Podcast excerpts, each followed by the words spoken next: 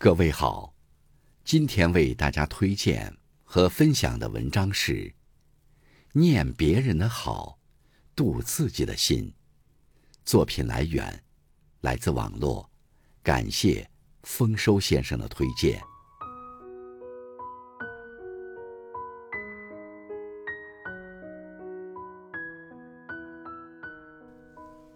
曾国藩说过一句话：“与人相处。”要多记他人好处，多看他人长处，多想他人难处。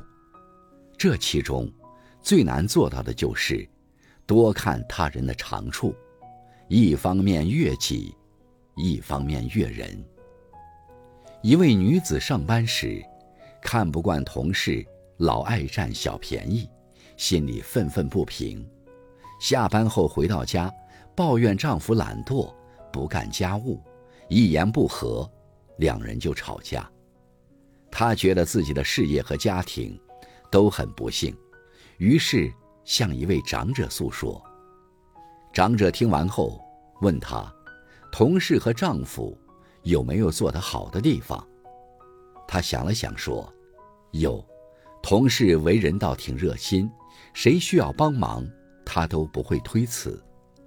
老公这人吧，懒是懒。”但对我没有二心，对孩子也很好。长者笑了笑说：“这就对了，多看别人的优点，才能心态平和的与之相处。”女子觉得有道理，回去后转变了观念，凡事多看别人的优点，果然与同事与老公相处越来越和谐。这让我想起了杨绛和钱钟书的故事。钱钟书是一代才子，满腹经纶，但在生活中，他就像一个懵懂的小孩，经常做错事。杨绛生孩子住院期间，钱钟书每天来医院看他，都会带着一件错事而来。我打翻了墨水瓶，把房东的桌布染了；我把台灯摔坏了，不亮了。我把门轴弄坏了，门不能关了。面对这一件件错事，换做普通女人，心里难免会生怨气。但是杨绛并不恼，而是耐心的安慰钱钟书：“不要紧，有我呢，我会洗，我会修。”正是这一句句“不要紧，有我呢”，让钱钟书一生信赖他。敬佩他，眷恋他。